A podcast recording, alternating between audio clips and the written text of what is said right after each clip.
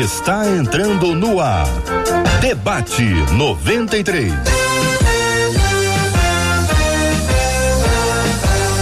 Realização 93 FM. Um oferecimento Pleno News. Notícias de verdade. Apresentação J.R. Vargas. Alô, meu irmão. Alô, minha irmã. Ah, que fala J.R. Vargas. Estamos de volta. Começando aqui mais uma super edição do nosso debate 93 de hoje. Bom dia para você que nos acompanha no Rio de Janeiro. Bom dia para quem está na Austrália. Bom dia, Cláudio.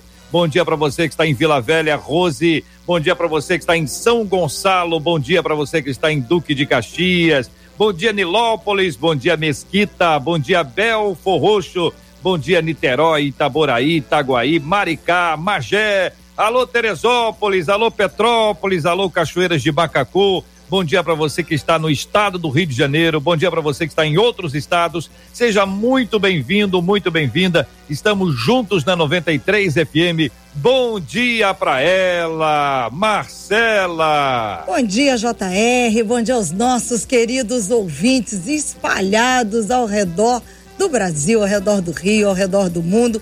Como é bom estarmos aqui na 93 FM junto dos nossos ouvintes que participam com a gente diretamente através do WhatsApp 21 96803 8319 96803 8319 e aqui ó JR no Facebook, o pessoal já disse, dá bom dia JR para Alagoas. Então, Alagoas. Olha aí, ó. Bom dia Foz do Iguaçu com a Priscila, bom dia Aparecida de Goiânia com a Irã, Bom dia para Nova Iguaçu com Joseli. Conta pra gente de onde você está acompanhando o debate 93, seja pelo Facebook, a nossa transmissão agora, a nossa live ao vivo, é rádio com cara de TV, é para ficar mais pertinho de você no Facebook da 93 FM, no site rádio93.com.br, no canal do YouTube da 93 FM. Um privilégio enorme receber você aqui. Bom dia Arilza, que está em Niterói. Bom dia, Rio das Ostras com Flávio. E aí, Marcela, bom dia para quem? Conta, Ma Marcela. Maria Martins, bom dia para Rocinha. JR, bom dia para Neide França. Acho que essa você vai querer dar. Cachoeiro de Aonde? Itapemirim, ah. bom dia Neide, conterrânea, bom dia Angra dos Reis para Érica, bom dia para Imbarie com a Cristal, bom dia para Jacaraípe, que é Serra no Espírito Santo, pro Francisco Oliveira, Bom dia para o Amarildo, que está em Caxambu, sul de Minas Gerais. Para Andressa, que está em Campo Grande. Bom dia para Tânia Maria, que está em Duque de Caxias, a capital nacional da Marcela Bastos. É isso aí, minha gente. Aranguá, Santa Catarina. Nossa Cátia Silveira está lá em Aranguá. Que privilégio nosso, hein, Marcela? Hum. Ervan, que está em São Gonçalo. É, Big Field, o pessoal já coloca aqui, ó. Bangu, Macaé, todo mundo dando bom dia, querendo o seu bom dia, já. Gizi, que está em Queimados, Dona Nil, que está em Rio das Ostras, Rosaninha, que está em Petrópolis. Como é bom dizer o nome do ouvinte e o lugar aqui, o Lucas, que está em Campos dos Goitacazes, a Luciana, que está na Guiana Francesa Itajaí, Santa Catarina, é a Renata, esse Brasil maravilhoso que abraça o debate 93 e abraça, claro, sempre esses debatedores impressionantes, Marcela. Vamos abrir essas telas. Vai contando, Marcela, quem é que vai estar com a gente no debate de hoje? Olha as telas sendo abertas com a gente já aqui, pastor Vander Gomes, pastor Luiz Saião, e mais um pouquinho chegando com a gente o reverendo Marco Antônio de Oliveira, os três preparados um o Marco Antônio é o que está mais perto, é o que vai chegar atrasado, Marcela, pelo amor Não, de Deus. Olha, vamos lá. Saião está em São rever... Paulo, o Wanda está nos Estados Unidos e, e o Marco está onde? O que que acontece? O, o pastor Marco está aqui em, é, em Niterói, né? Que eu acho que ele Niterói, agora está em Niterói. Niterói. É. Tava tudo ok, mas você sabe que a internet é assim, né? Daqui a pouco caiu e ele está reconectando e volta já já com tudo. Muito bem, bom dia para os nossos queridos meninos, pastor Vander, pastor Saião, são dois amigos presentes hoje aqui, que Deus abençoe a ambos. O tema de hoje, Marcela, o tema de, o, o tema de hoje, pelo amor de Deus, hein, Marcela? É, foi um dos nossos ouvintes, um dos meninos, nos escreveu dizendo, gente, ó, A Bíblia defende a teoria da criação, em que o mundo e todos os seres que nele existem foram criados por Deus. Só que, apesar de acreditar no criacionismo, eu não consigo acreditar que tudo isso foi criado em apenas sete dias, como as escrituras relatam, diz o ouvinte. Ele continua: Eu sou estudante de biologia e estudando matérias como evolução e paleontologia, fica muito claro que a teoria dos sete dias não tem fundamento algum. Como sou evangélico e acredito na Bíblia, tudo isso ficou muito confuso para mim. É possível que haja uma ligação entre o evolucionismo e o criacionismo? Esses sete dias poderiam ser, assim, uma maneira figurativa de representar os dias ou até mesmo os anos. De que forma Deus criou o mundo realmente? São as perguntas do nosso ouvinte. Muito bem, então vamos começar com o pastor Saião sobre esse tema. Pastor, são colocações muito oportunas, né, que faz o ouvinte, são reflexões importantes, claro que de uma reflexão como essa vão surgir pelo menos mais umas 34 e, e, e meia, né? Eu quero ouvir a sua palavra inicial sobre esse assunto. Bom dia, pastor Luiz Saião. Bom dia, JR, uma alegria, Marcela, pastor Wander, pastor Marco Antônio, uma alegria a gente estar em sintonia com todo mundo. Olha, JR, eh, acho que a gente precisa fazer aí uma avaliação mais adequada dessa questão, né? Primeiro, é verdade, não há o que negociar, que a Bíblia afirma que a criação do mundo, criação do universo, de tudo que existe, foi feita por Deus. Não há dúvida sobre isso. Agora, a maneira como a Bíblia apresenta os sete dias, a gente pode falar isso na nossa caminhada hoje, tem algumas alternativas de leitura uh, do texto, a partir do texto original, uh, que são legítimas. Só para a gente começar assim, por exemplo, alguns estudiosos falam de sete dias de proclamação da palavra divina, por exemplo, ou será que são sete dias em que tudo foi feito e até entender como é que esses sete dias se organizam literariamente no texto. Então, eu acho que precisamos entender um pouquinho melhor o texto de Gênesis e quando a gente pensa em termos de evolução e outras perspectivas, também é importante é, ressaltar que aí nós temos algumas coisas que são, vamos dizer, científicas e fatuais e outras coisas que são Marcela. Nós perdemos a conexão com o pastor Luiz Saião. Ele travou, nós vamos retomar, JR. Muito bem, vamos a pastor Vander Gomes ouvindo o senhor sobre esse assunto, querido. Bom dia, será bem-vindo. Bom dia, JR, bom dia, Marcela, pastor Marco Antônio, Saião. Ô, rapaz, você me deixou numa situação difícil agora, né? O Saião sai do ar, rapaz, sem sai completar o pensamento. Eu Você ia emenda. Eu da, daí no diante. dele, cara. Mas ele estava fazendo a, uma explicação absolutamente coerente com aquilo que eu penso também. Eu acho que algumas coisas científicas é, dadas por Deus são revelações, na verdade, que Deus permite ao homem ter. Não creio nessa literalidade é, que os sete dias seriam como os sete dias como nós entendemos, com 24 horas, mas creio que aí está uma figura de linguagem, uma, uma metáfora, e foi como o pastor Luiz estava dizendo, nós precisamos entender o que a Bíblia diz, como a Bíblia diz e os contextos em que a questão dos dias são contados na Escritura. E nós então vamos encontrar uma base para entendermos, por exemplo, a, o significado de talvez sete eras ou sete épocas em que a, o mundo foi criado. E Deus deixa a ciência descobrir algumas coisas da sua realização. Agora, o mais importante, JR, é o seguinte: Deus criou o mundo. Nós cremos nisso, nós cremos na palavra, nós cremos nesta realidade, diferentemente do aspecto científico que não crê no relato bíblico da Escritura. Pastor Marco Antônio, bom dia, seja igualmente bem-vindo ao debate 93 de hoje. Queremos ouvir as suas palavras iniciais sobre o assunto, querido. Bom dia, JR, Marcela, um prazer revê-los, revê-la. A pastor Wanda, um prazer estar contigo nessa mesa. O pastor Saião, o próprio nome já diz Saião, ele deu uma saída, mas já regressou, né? já regressou entre nós.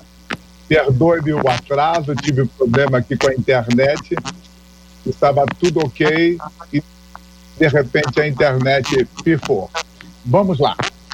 Quando a gente avalia é, essa solicitação do nosso ouvinte, e é a solicitação de muitas pessoas, a igreja ou a teologia não pode se calar diante dessas perguntas. Nós temos vários jovens cristãos universitários, jovens cristãos que são geólogos, são antropólogos, e estão, de certa forma, sendo é, solicitados pela ciência a dar uma resposta, ou seja, uma resposta que leve em consideração a sua fé. Então vamos lá.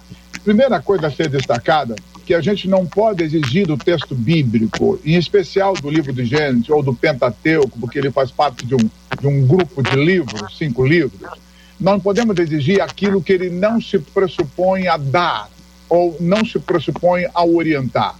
O texto bíblico não é um livro científico. Em especial, o livro de Gênesis, na minha percepção, tem uma intenção muito clara. Primeiro, de colocar Deus como o grande formador de todas as coisas. A teologia da criação é muito clara. Deus criou todas as coisas. E uh, um outro detalhe: o grande propósito de Gênesis é contar a história desse povo muito bem, hoje nós estamos aqui vivendo algumas emoções. Então hoje é aquele dia que o ouvinte fala assim, não, esse assunto me interessa muito, eu vou ficar, porque nós estamos tendo algumas dificuldades técnicas já apresentadas e é natural que a gente as tenha, faz parte da vida. Ah, pastor Saião ah, pode continuar de onde o senhor estava ou pode continuar de onde o Marco estava. Fique à vontade, pastor Saião. Então, eu não sei até que ponto vocês conseguiram acompanhar aí, porque deu uma falha aqui na hora uh, inadequada. É, é, muito importante a gente entender é, que o livro de Gênesis, quando apresenta o relato da criação, o seu foco principal não é responder perguntas que gente do século XIX e XX levantam. Ele tem uma diretriz. Essa diretriz é explicar para nós, principalmente, por que o mundo foi formado e o universo também, mais de, do que explicar como ele foi formado. Então, a estrutura de Gênesis ela é essencialmente literária. Você vai ver, por exemplo, que nós temos três dias da criação, porque Haaretz Vavô, a terra era sem forma e vazia.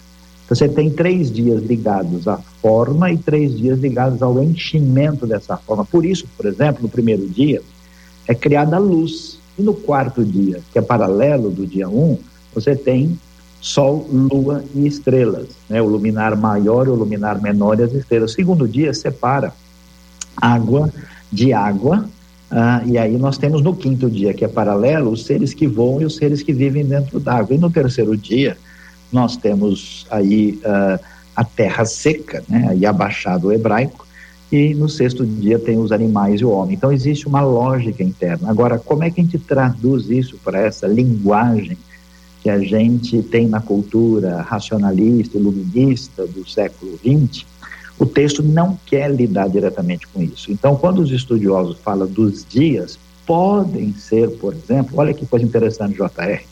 Alguns estudiosos falaram o seguinte: Moisés não participou da criação do mundo, ele não assistiu ao vivo. Então pode ser que os seis dias seriam seis dias cinematográficos. Primeiro dia, olha, puf, isso é mostrado para ele o que Deus fez. Ou são seis dias de proclamação. Deus disse, haja isso, mas vamos falar a verdade. A criação continua até hoje. Acho que todo mundo que está tá aqui, né, surgiu depois do sexto dia. Ou ninguém é do dia lá quando foi criado. A criação, num sentido, ela está acabada, no sentido, ela está inacabada ela permanece. Então, a palavra criativa de Deus é dada e ela prossegue através dos séculos. Então, quando o pessoal faz essa leitura de que o mundo tem que ter seis mil anos e que a Terra foi feita tudo, o universo em sete dias, falta uma compreensão mais acurada. E eu vou dizer uma coisa para você: o conflito entre Bíblia e ciência é um conflito em grande parte artificial, porque grande parte dos assuntos são questões que não envolve uma coisa uh, e outra na mesma conversa. Muito bem, daqui a pouquinho nós vamos conversar com os nossos debatedores sobre o posicionamento deles a respeito do evolucionismo, que é um tema recorrente, especialmente em salas de aula, né? Muita gente é confrontada em sala de aula, são adolescentes, são jovens, são universitários que em muitas ocasiões são confrontados exatamente para poder ah, responder a este assunto. É lindo ver como ao longo dos anos nós continuamos a estudar e a tentar explicar aquilo que Deus fez. Como nós estamos sempre em busca do Criador por meio da criação. Como é lindo ver pessoas que se apresentam como incrédulas, crendo que exista uma explicação e, portanto, não são tão incrédulas assim, são incrédulas quando o assunto é crer em Deus. Para elas e para alguns é mais fácil acreditar de outra forma que dessa forma especificamente. Bom, voltando ao que fala o nosso querido ouvinte que nos acompanha, para ver se a gente consegue responder às perguntas que ele nos faz, né? É possível que haja uma ligação entre o evolucionismo e o criacionismo? É a pergunta ah, número um que a gente faz compartilhando com vocês, pergunta encaminhada por um de nossos ouvintes. Pastor Vander, Pastor Saião, Pastor Marco Antônio, fiquem à vontade para iniciarem, vamos discutindo esse assunto aqui juntos. A pergunta, mais uma vez, é: é possível que haja uma ligação entre o evolucionismo e o criacionismo? JR, é, eu disse há pouco, na minha ótica, que a descoberta científica, ela é uma dádiva de Deus. Deus permite ao homem descobrir. Deus dá ao homem cognição, inteligência. O método científico é muito claro, é o método do ensaio e erro. E o homem acaba descobrindo muitas coisas. É óbvio que o homem não descobre tudo. Por isso, de alguma forma, apesar de que concordo plenamente com o que o pastor Luiz Saião disse, são duas coisas que às vezes não tem que se falar e não foram feitas para se falar, né? a revelação de Gênesis e a questão é, do evolucionismo, mas em alguns momentos nós podemos perceber uma correlação. Coisas que o homem vai descobrir, e a antropologia faz isso muito bem, e que tem correlação com a revelação bíblica. Aí é que eu digo que Deus autoriza ou permite ao homem descobrir certas coisas.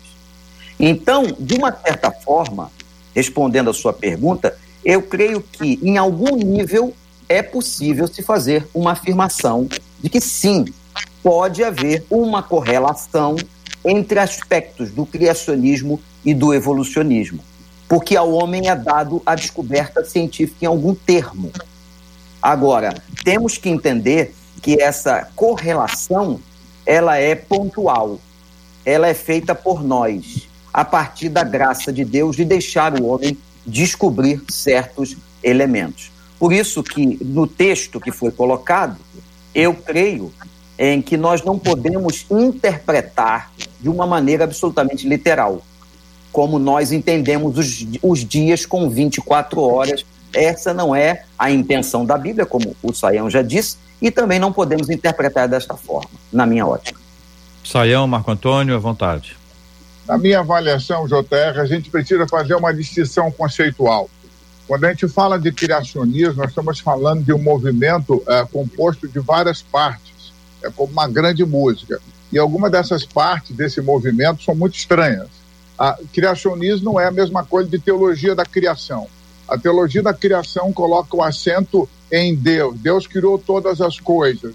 E o texto que a gente tem para referendar isso não é um texto muito longo, convenhamos, é o texto de Gênesis. E mas esse texto é tomado como verídico para nós.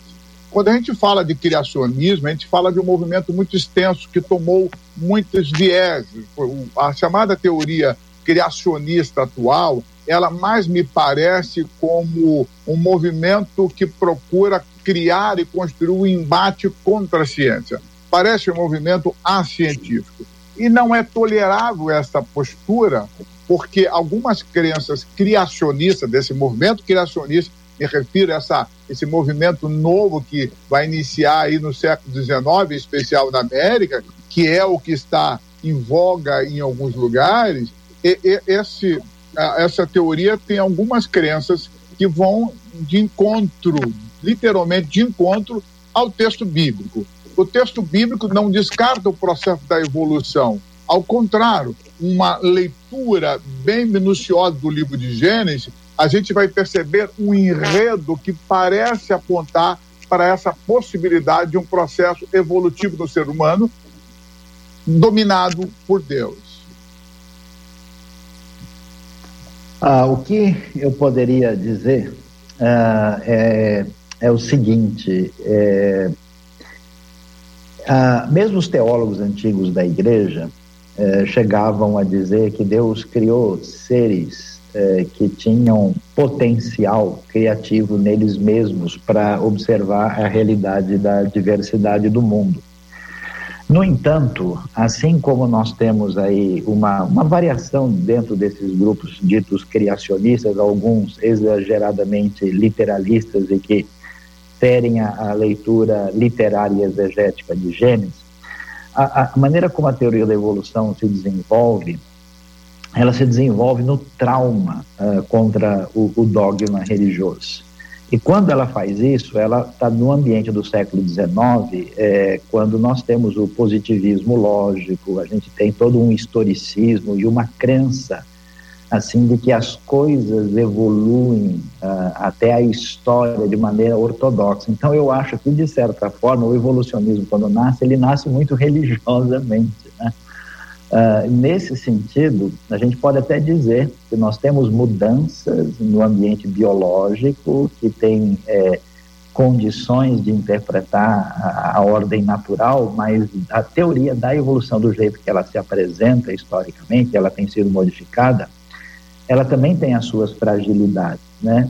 Uh, o famoso teólogo Teilhard de Chardin, que era paleontólogo e teólogo, tentou fazer uma ponte de aproximação. Eu acho que o grave erro do, dos evolucionistas, ainda que a gente possa admitir essas transformações da ordem natural, é tentar primeiro fazer uma teoria de explicação de toda a realidade, entender que existe um mecanismo X que é capaz de entender tudo e é, abraçar uma ideologia que aí sim é naturalista e ateísta e por causa das observações naturais tentar sugerir que a realidade divina e do sagrado não existe. Então, infelizmente, nós temos uma polarização de uma leitura indevida, não exegética, não literária da Bíblia que não faz sentido no texto. Veja, por exemplo, que a luz é criada no primeiro dia e o sol só surge no quarto, né?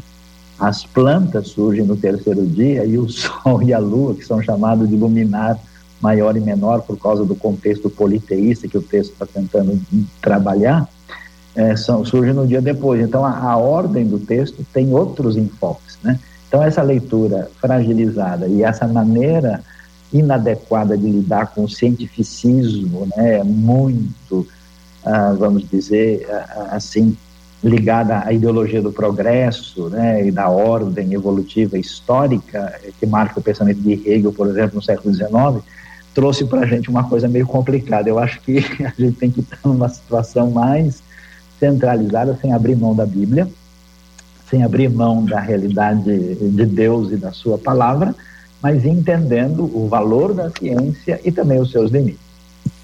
Muito bem, a gente estabelece então os limites que a ciência tem e a gente traz a Bíblia para base para toda a nossa reflexão, é a maneira como a gente age, a maneira como a gente pensa, ah, compreendendo agora um pouco mais desse aspecto bíblico, né, das questões que envolvem essa descrição da criação, as manifestações de Deus, as manifestações espirituais, a interpretação que deve ser dada a cada etapa que lá se iniciou e algumas continuam acontecendo hoje em razão da ordem de Deus, da fala de Deus, essa necessidade que a gente tem de, de separar isso por dias, né? Compreendendo e querendo apresentar, como é a fala inicial do nosso ouvinte, que ele se choca com essa ideia da questão diária. E vocês já apresentaram aqui a ideia de que esse dia pode não ter sido literal, esse dia pode ter sido um flash para a mente de quem escreveu o texto compreender, que no primeiro dia houve isso, e também o terceiro aspecto que se soma a cada um deles aqui, de nós estarmos vinculados aqui a cada uma dessas etapas, serem conduzidas ah, por meio da palavra do Senhor que permanece até hoje. Isso vale para a gente imaginar a criação como um ato divino que continua a se desenvolver hoje. Aí a pessoa se choca quando pensa a respeito da evolução, porque para algumas pessoas a evolução anula a criação. Pastor Vander diz que em alguns aspectos é possível ter as conexões entre uma coisa e outra coisa. Eu quero saber a sua opinião, ouvinte amado, sobre esse assunto. Se você tem perguntas sobre esse tema, Marcela vai entrar conosco agora, mas você pode continuar a mandar ah, perguntas, dúvidas, ah, posicionamentos para o nosso WhatsApp, que é o WhatsApp da 93 FM. É um número que todo mundo conhece, mas é sempre bom repetir. Afinal de contas, é um número que está aí no coração de todos nós da 93. Marcela, nosso WhatsApp. 21 96803 8319 96803 8319 é pelo WhatsApp, JR que uma das nossas ouvintes nos escreveu dizendo: Gente, eu sou recém-formada em biologia e durante todo o processo de aprendizado na faculdade, eu pude ver o criacionismo correlacionado à teoria da evolução, diz ela.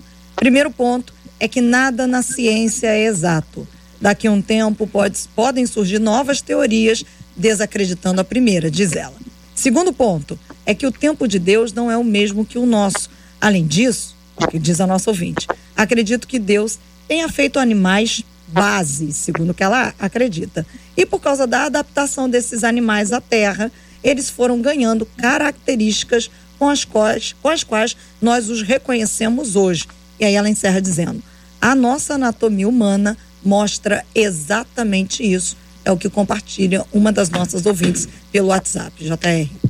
Comentem, queridos, pastor Saião, pastor Marco Antônio, pastor Vander, presentes no debate 93 de hoje. À vontade. Eu vi. Eu queria fazer uma, eu queria fazer eu... uma consideração em relação à fala da nossa ouvinte. Observe bem. Uh, antes de uma observação, o Saião colocou isso muito claro. A ciência moderna nasce no momento que, em, algum, em algumas circunstâncias, teve um embate muito forte com a religião. Mas a base da ciência não busca refutar a religião, é uma nova explicação sobre a realidade agora com evidências. E eu quero destacar uma fala da nossa ouvinte quando ela disse que a ciência não é exata. Não, não, não. A ciência natural, a ciência busca exatamente isso que nós estamos destacando, a exatidão. Quando a gente fala que mesmo saberes científicos são marcados pela, pela limitação humana, nós estamos destacando que os instrumentos analíticos que a ciência tem no momento são instrumentos que nos permitem ir, por exemplo, até do ponto A até o ponto D. Não conseguimos enxergar após o ponto D. Mas do ponto A até o ponto D, os limites fixados pela ciência são exatos. Então, não é um saber que prima pela pela, pela, pela, pela, pela crença, são saberes exatos, são saberes matemáticos explicados. É muito bom destacar isso. Agora, repito, a fé transita por outros caminhos. E nós não devemos focar nesse embate. A religião não, não, não é, foi levantada ou criada para desfazer a religião. Ainda que em algum momento, alguns teóricos, alguns cientistas, no primeiro momento e até hoje, parece alimentar um preconceito religioso muito grande. Mas esse preconceito tem suas razões de existência. Eu destacaria isso no início. É, eu creio que a, a seriedade científica ela é real. Entretanto, ela é limitada. Já foi dito isso aqui. Então, muitas descobertas que o homem pode fazer, e eu atribuir essas descobertas à graça de Deus, Deus deixa o homem, que é a sua criação, descobrir aspectos que ele mesmo criou, mas nós temos que entender que essa ciência é limitada porque o homem é limitado. Agora, o, o, o pastor Sayão citou Hegel. É claro que existe uma ideologia, muitas vezes, nos evolucionistas, de uma desconstrução da imagem ou da ideia de Deus. Eles querem, e é natural que façam isso, explicar todas as coisas a partir do modelo científico. a partir dos treinos do ensaio e erro e das descobertas. Eles vão fazer isso porque essa é a limitação humana. Então nós temos que entender que são dois aspectos, ou são duas áreas distintas: a área da fé e da própria teologia, do criacionismo, do evolucionismo, mas a pergunta, irmãos, está exatamente no coração do ouvinte. O ouvinte faz a ponte, o ouvinte faz a correlação. E requer de nós uma resposta, e requer de nós uma colocação, com quanto seja extremamente delicado e difícil. E é isso que nós estamos tentando fazer aqui. A ciência, ela é belíssima, ela é, ao meu ver, graça de Deus ao homem, mas ela é limitada. Enquanto que o importante é ser ressaltado para nós, de acordo com a palavra revelada e com a nossa experiência crística. O Senhor Deus é criador de todas as coisas. Não vamos conseguir responder todas as nossas dúvidas fazendo essa correlação, ainda que essa correlação encontre alguma relevância, alguma ligação, mas nós não vamos conseguir satisfazer os dois aspectos, os dois lados. Ah, JR, é, para a gente é, entender bem esse cenário, né, é, acho que vale a pena a gente lembrar que na história do, do, pensamento, né, o pensamento bíblico, ele, ele trabalha numa direção de desmitologização do paganismo, né, do, do cheque-mate universo mágico, para nos mostrar uh, que nós vivemos diante de uma realidade que a gente pode chamar assim uma espécie de realismo crítico moderado, né? O mundo divino é real, a experiência sensível tem valor, a razão tem valor e nós podemos interpretar o mundo. E com a, a, a, a ponte da filosofia grega e do raciocínio hebraico, a gente constrói a civilização ocidental onde o sagrado e a ciência estão juntos e isso eles têm um universo a compartilhar. Só que tem as áreas de especialização. Para a gente entender como isso é interessante, Gênesis 2,4 diz para a gente que aqui falam das origens do céu e da terra quando foram criados, no dia em que o Senhor Deus fez os céus e a terra. Baion. Então, se pegar esse texto e absolutizá-lo, vai dizer que tudo foi feito num dia só. Porque falta o entendimento da questão da literatura bíblica, né? A evolução, ah, como é que a gente pode lidar com isso? Veja, se um dia fosse comprovado que não foi a teoria da evolução, para mim, em nada interferiria no relato bíblico e na verdade das escrituras. Deus teria usado esse processo na configuração do grande ambiente uh, zoológico e botânico que ele tem à nossa disposição, todo o universo. No entanto, o que está às vezes, naquilo que é mostrado como teoria da evolução, são dois desafios. Um, primeiro, é cientificamente mostrar de fato. Por exemplo, nós não temos vestígios reais de civilização, de ser humano como nós entendemos, com mais de 20 mil anos de existência. A gente tem seres aí que a gente não sabe muito bem como categorizá-los. Né? A coisa mais antiga jamais descoberta é Göbekli Tepe, na Turquia, que tem lá de 12 a 15 mil anos de Cristo, não muito além disso. Né? O resto é coisa que a gente não sabe muito bem como definir. Então, a, a evolução tem que passar pelos testes científicos, se todas as suas asseverações de fato se confirmam. Tem gente aí que escreveu o livro A Caixa Preta de Darwin, falando sobre desafios na área bioquímica, tem outras questões que faltam ser respondidas. Não é tão fácil assim passar por um teste científico. E ainda que ela passe, que não acho que não há nenhum problema com isso, o, a questão é ela entrar na área indevida. Um dia alguém me perguntou, Saião, você que vai sempre a Israel, é verdade que a arqueologia conseguiu comprovar a existência de Deus lá? Eu falo, claro que não. Alguém, ninguém numa escavação achou um pedaço de Deus lá dentro para comprovar, porque Deus não se acha na arqueologia.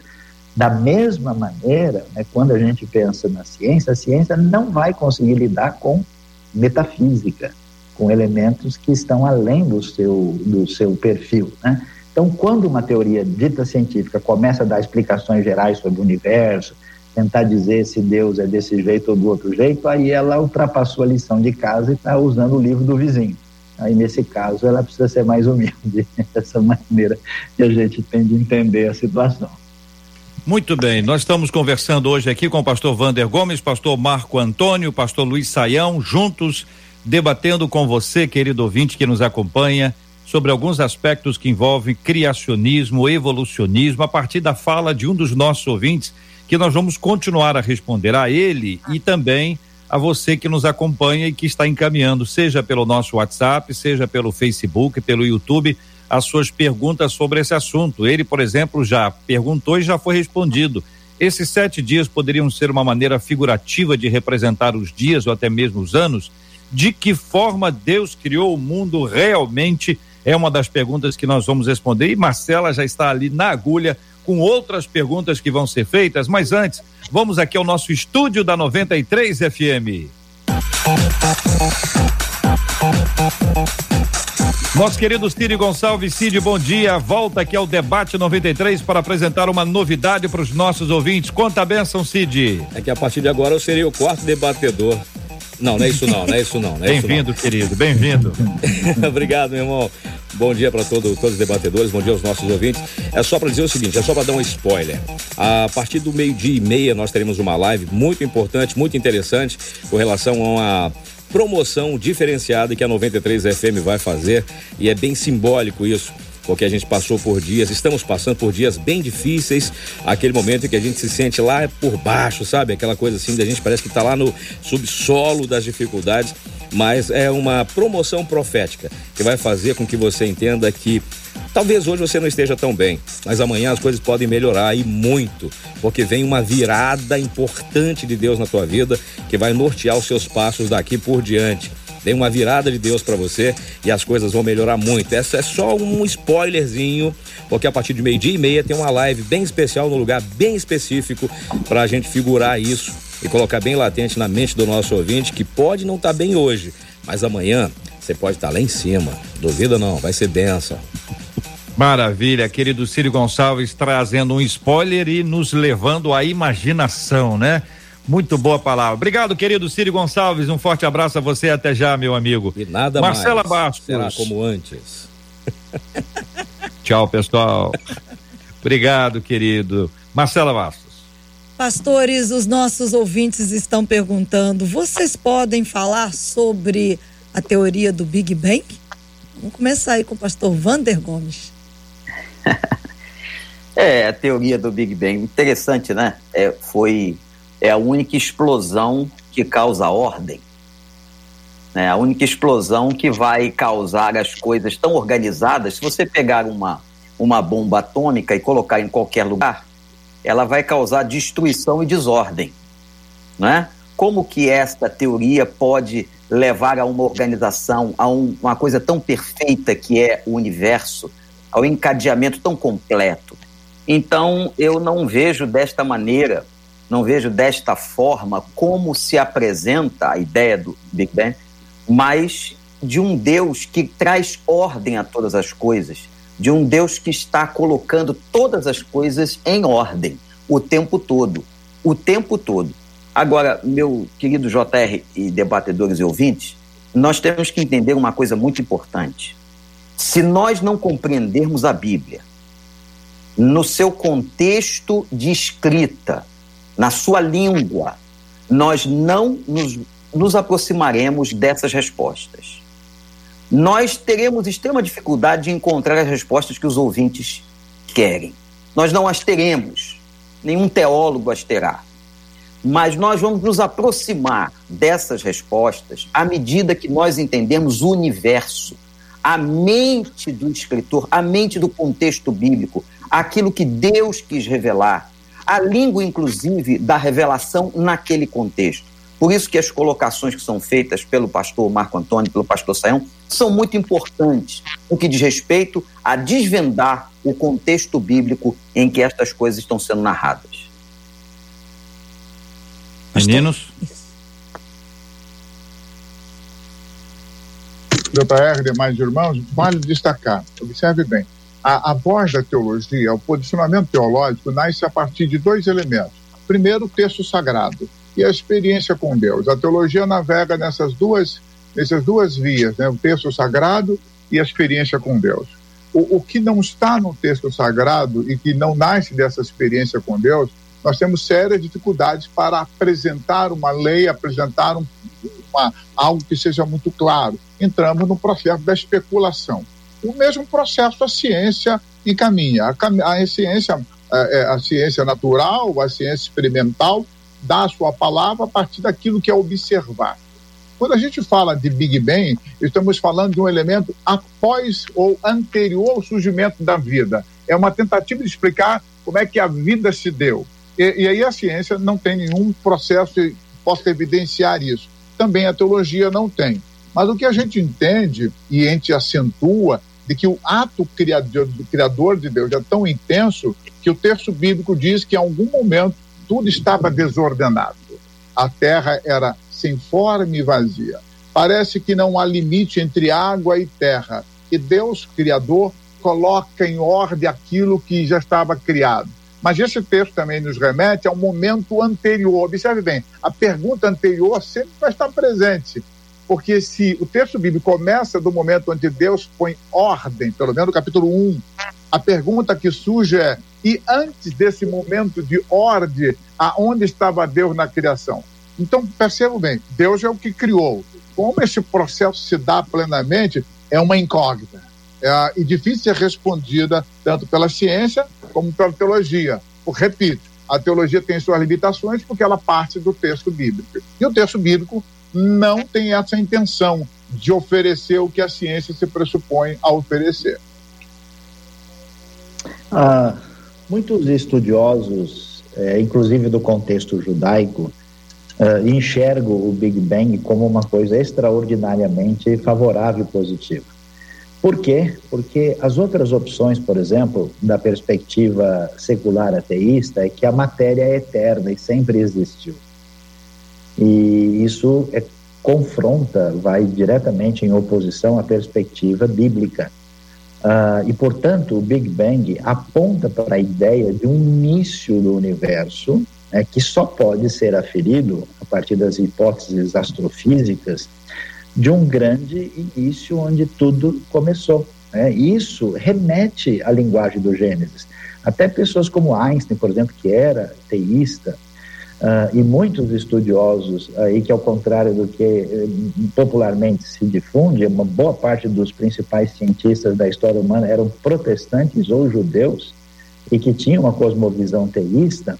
Então, o Big Bang, na minha opinião, é uma maneira diferente e fenomenológica de explicar um processo que tem sintonia com o relato da criação, para dizer para a gente que, de fato, não dá para retroceder indefinidamente sem que tudo tenha tido um começo, um começo que passa por esse processo que envolve criação e ordenação. Aquela frase de Gênesis 2 é muito interessante, Deus termina tudo é, criou uh, uh, os céus e a terra com todo o seu exército. A ideia é cada coisa no seu lugar, né, com a, as coisas devidamente ordenadas no processo de criação que eu insisto, né, é algo que num sentido está terminado e no outro sentido permanece em continuidade. Nosso ouvinte que encaminhou para a gente o e-mail, ele é estudante de biologia. Então, queridos e amados ouvintes, ele fala numa perspectiva de quem está na sala de aula a de um curso superior, está estudando diversas matérias, está se aprofundando. As dúvidas dele são importantes, como as dúvidas de todos nós são importantes e devem ser valorizadas. A gente nunca pode é, menosprezar a dúvida de alguém, porque a dúvida de alguém tem um ponto de vista desse alguém, a base de conhecimento ou até a influência que está tendo. Então é muito importante que você tenha dúvidas, que você exponha as dúvidas e que você pense a respeito de certas coisas que você pode não saber e porque você não sabe, é possível que você discorde. É como uma conversa que você tem com alguém que você discorda desse alguém sem saber a opinião desse alguém sobre o assunto. Discorda prévia, discorda antecipadamente, discorda precipitadamente. Então, é conhecendo as escrituras para a gente entender por que é que as coisas são assim, o porquê que Deus respondeu a determinadas coisas de maneira clara, por que outras não, qual é o objetivo quando você conta uma história para alguém você conta por um prisma, para outro alguém você conta por outro prisma. Que prisma foi esse? Para que a gente possa estar tá juntos aqui. A última pergunta que faz o nosso ouvinte, quem encaminhou para a gente o e-mail foi: de que forma Deus criou o mundo realmente? Bom, a Bíblia não dá uh, a resposta baseada no realmente, né? Ela diz para gente que Deus criou o mundo a partir da sua palavra. Disse Vaiomer Elohim, disse Deus, né? E Hebreus vai reforçar a ideia que as coisas que nós vemos foram feitas né, a partir de, eh, daquilo que é chamado de invisível, né? Porque o propósito do texto bíblico e eu acho extraordinário isso, porque a gente tem os modelos científicos e esses modelos vão sendo realinhados em função de descobertas mais profundas. Né? A física newtoniana, ela perde força diante de uma física relativística eh, einsteiniana. Então, se Deus tivesse falado difícil, no princípio era a molécula de hidrogênio, aí houve uma fissão nuclear e virou um deutério, né? Quem ia entender isso, né? Há tantos mil anos atrás. Então, a linguagem bíblica ela é suficientemente impactante do ponto de vista psicológico, ela é impactante do ponto de vista, vamos dizer, teológico uh, e, de, e, existencial, e ela é suficientemente objetiva para descrever, trazendo para nós um discurso que é capaz de mexer com a raça humana em tudo quanto é lugar durante todos os séculos em qualquer ambiente, é sabedoria em excesso. A gente pega um modelo científico limitado, quando chega num outro ambiente, ele, ninguém mais consegue comunicar. Então é impressionante a sabedoria bíblica. Agora, como foi o detalhe dessa criação? Deus deixou a gente com inteligência e com capacidade de analisar o mundo à nossa volta, porque a revelação bíblica não é exaustiva, ela tem um foco específico e através do uso da nossa inteligência, a imagem e semelhança de Deus, sendo co-criadores e cooperadores com Deus na criação e na, na, atuação do universo, nós temos a responsabilidade de trabalhar isso. Então, cientistas não podem ficar desempregados, eles fazem favor de explicar, porque o modelo geral mais importante, cheio de significado, já foi dado. Quando, quando a Bíblia fala do haja, né, a ideia do existir, a impressão que eu tenho, a mensagem que me chega de maneira é, muito objetiva e sintética é de um Deus poderoso, de um Deus que está acima de qualquer coisa, que é capaz de, pela palavra, criar todas as coisas. E fazendo uma correlação com o Evangelho de João, quando ele fala, né, num pensamento grego interessante, e o Verbo se fez carne, em Cristo nós vemos a materialização, ainda que parcial, de todo esse poder que estava lá no Gênesis, na figura de Jesus Cristo. Então, JR irmãos debatedores e ouvintes, esse, essa ideia do haja, do existir, é uma ideia que me traz um poder, uma onipotência de Deus, Deus muito grande, um Deus realmente maravilhoso, único, soberano, que é capaz de, com uma palavra, criar todas as coisas. E lá na frente, ele vai materializar essa palavra na figura, na pessoa do nosso Salvador Jesus Cristo. Essa correlação é muito interessante também, pena que nós não temos muito tempo para desenvolver, mas o ouvinte tem aí a resposta. Como é que foi? Foi com esta com este verbo, a ideia do existir, né? Que haja, e a gente tem que se virar para entender. É interessante que no latim o verbo criar assume duas categorias, né? Uma categoria uh, direcionada especialmente a Deus. Deus é o único que cria, ou seja, ele cria a partir dele mesmo, ele não precisa de modelos para criar algo. Tudo nasce dele, da vontade, da ideia soberana dele. O homem não tem essa, essa essa capacidade. Por isso que o verbo criar para o homem deve ser entendido como recriar. E a ciência trabalha isso. Somos os únicos seres que trabalham a natureza e a partir da natureza mudamos todas as coisas. Então, quando a Bíblia acentua de que Deus criou todas as coisas, essa é uma categoria específica do ser divino. Nós, seres humanos, quando criamos algo, na verdade, criamos a partir de um modelo pré-existente e desse modelo pré-existente vamos formatando uh, dando, é, criando objetos com novas formas. Deus criou o universo a partir de si mesmo. E aí, a partir de si mesmo, quando eu falo, não estou acentuando aqui um panteísmo. Quando eu estou dizendo a partir de si mesmo, é uma categoria filosófica. Né? A partir das suas próprias intuições, da sua própria capacidade. Isso que eu quero destacar. E aí, JR e demais irmãos, vale destacar que quando Deus criou todas as coisas, a impressão divina está em todas as coisas. E quando eu falo da impressão digital divina está em todas as coisas, eu vou tocar num ponto que o Saião é, destacou lá no início e algumas pessoas não perceberam. Ele trabalhou a ideia de, de, de uma vida, de, um, de a vida, ou seja, a, a, existência recebe autonomia própria para ir para os seus próprios lugares. Se eu estiver errado, o Saião me corrija. Mas essa é uma ideia presente em alguns teólogos e que eu alimento. Ou seja, Deus, ele lança a vida e dá à vida a capacidade de escolher seus próprios caminhos. Por isso, a evolução tem a sua explicação bíblica, ela não contradiz o texto bíblico. Deus não é um ser limitado, é um ser ah, que permite que outros seres que ele criou tenham algo dele, a liberdade de agir. Muito bem, vamos lembrar que os nossos ouvintes que de repente tem em sua casa uma árvore, tem uma hortinha, tem um jardim, se não tiver em casa tem perto, já plantou um pezinho de feijão, se não plantou ainda, pelo amor de Deus, hein? Faltou essa aula? Que essa aula todo mundo fez, uma vez na vida fez lá um, um. Agora é interessante ver que você planta e diz assim: eu que plantei. Eu que plantei. Nós plantamos mas nós plantamos com base em quê? E aí entra esse processo dito pelo Marco Antônio de que nós não temos o poder da criação, embora nós assumamos a autoria dela. Este aqui, esta é a árvore, esta é a planta, esta é a flor que eu criei, essa árvore frutífera que dá aqui mangas maravilhosas, laranjas extraordinárias, eu quem plantou a gente tem sempre a perspectiva da nossa participação no processo, que é uma graça que Deus nos deu, que nos permite fazer parte disso, mas todo o processo é iniciado em Deus, nele. Então, se eu estou entendendo bem, a obra da criação continua a ecoar e ela continua a ser vista hoje. Aquilo que Deus fez e determinou que acontecesse, porque a gente tem que lembrar que as ordens de Deus elas continuam sendo válidas. Deus não deu uma ordem e foi embora. O planeta não está desgovernado.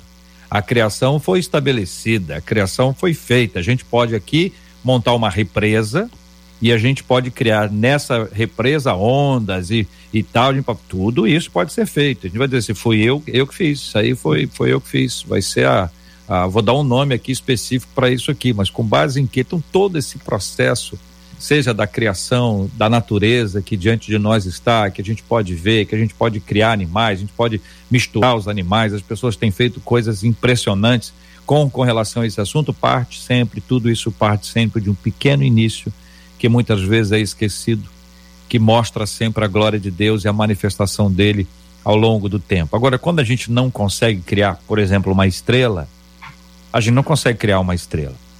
A gente não tem essa habilidade. Aí a gente desenvolve mecanismos de estudos.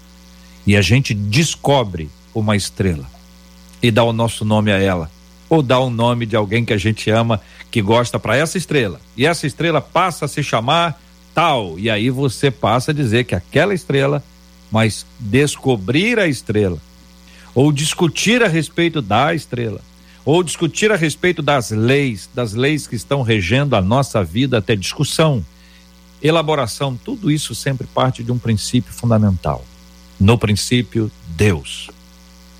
No princípio, Deus. Que o Senhor nos ajude a compreender a realidade dele em todo tempo, em todo canto. Observe, perceba, veja, busque, seja simples. Se não sabe, assuma que não sabe. Não brigue com as pessoas por causa disso. A gente precisa viver menos agressividade, e mais aquela cumplicidade de trazer a pessoa para perto para ajudá-la nesse aprendizado, para que isso seja motivo dos seus estudos. E aí falarei uma coisa que os pastores aqui que estão co comigo conhecem muito bem. Eventualmente, alguém chega e nos diz assim: olha, esse livro da Bíblia aqui não pode ter sido escrito por Fulano. Não pode. E aí no seminário, alguns dizem assim: não foi. Meu Deus. E começa ali uma pequena e natural crise, que alguns vão chamar de crise de fé. Aí alguém nos diz assim: olha, eu não sei quem escreveu, mas quem escreveu, escreveu inspirado pelo Espírito Santo de Deus. Aí você diz assim: puxa vida, é isso mesmo, né? Eu que disse, eu, ser humano que disse que foi Fulano. Mas não foi Deus que me disse que foi fulano. Deus levantou alguém, seja quem for. Assim como, embora a gente possa não compreender todas as coisas, foi Deus que começou a contar para a gente essa história, que continua a ser contada. Esta é a história da redenção. A redenção da humanidade, a redenção da nossa vida e a redenção da natureza, que é parte da nossa missão lá do mandato cultural que o pastor Marco Antônio tanto gosta. Muito obrigado, queridos debatedores presentes no debate 93 de hoje. Pastor Vander Gomes, obrigado, querido. Forte abraço. Obrigado, JR. Foi um privilégio estar aqui. E eu quero só ressaltar um texto de Paulo em Romanos muito interessante, que a natureza nos torna indesculpáveis diante de Deus. Isso é muito interessante ser analisado. Foi um privilégio, um prazer que Deus possa nos abençoar. Um beijão para a Igreja do Recreio e para a Igreja de Orlando. Muito obrigado, pastor Luiz Saião. Um abraço, querido. Um grande prazer, agradeço aí mais uma vez junto com a 93. Um abraço para todo mundo, o pessoal de São Paulo, Brasil, Mundo, pastor Vander, pastor Marco Antônio. Que Deus nos abençoe aí na nossa caminhada. Pastor Marco Antônio, obrigado, querido. Abraço. Eu que agradeço, queridos irmãos, voltar a essa casa sempre é um prazer enorme, né?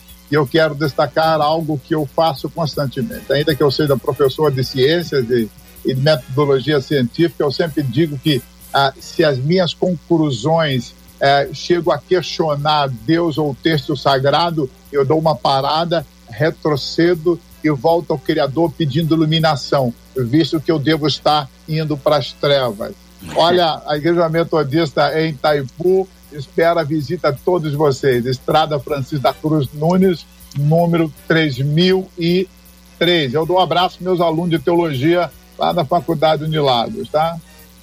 Marcela Bastos, muito obrigado, Marcela. Olha, um abraço para os nossos ouvintes e aos nossos debatedores e pastores, passando a vocês aqui o abraço dos nossos ouvintes, muitos deles dizendo: diga aos pastores que nós agradecemos pela aula de hoje, que eles dizem simplesmente sensacional. São as palavras dos nossos ouvintes.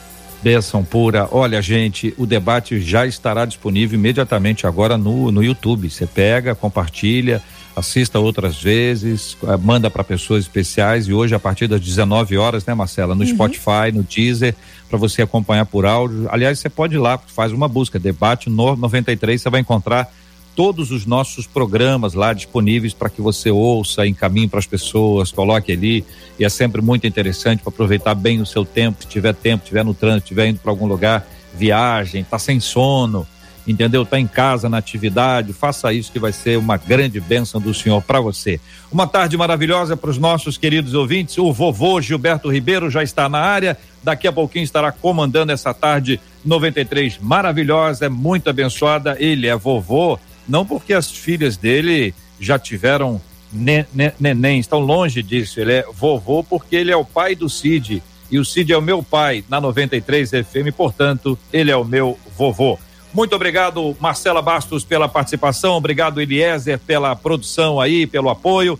Que Deus abençoe os nossos queridos e amados ouvintes. Vamos orar. Pastor Marco Antônio, por favor, queridão, ore conosco. Vamos colocar esses temas diante de Deus em oração e, sobretudo, pastor, temos orado muito pela cura dos enfermos, pelo consolo aos corações enlutados e pelo fim da pandemia, em nome de Jesus. Oremos. Deus Criador, Deus bondoso, Pai de Jesus Cristo, nosso Senhor. Nós agora imploramos, ah, humildemente imploramos o seu agir, a sua bênção sobre nossas vidas.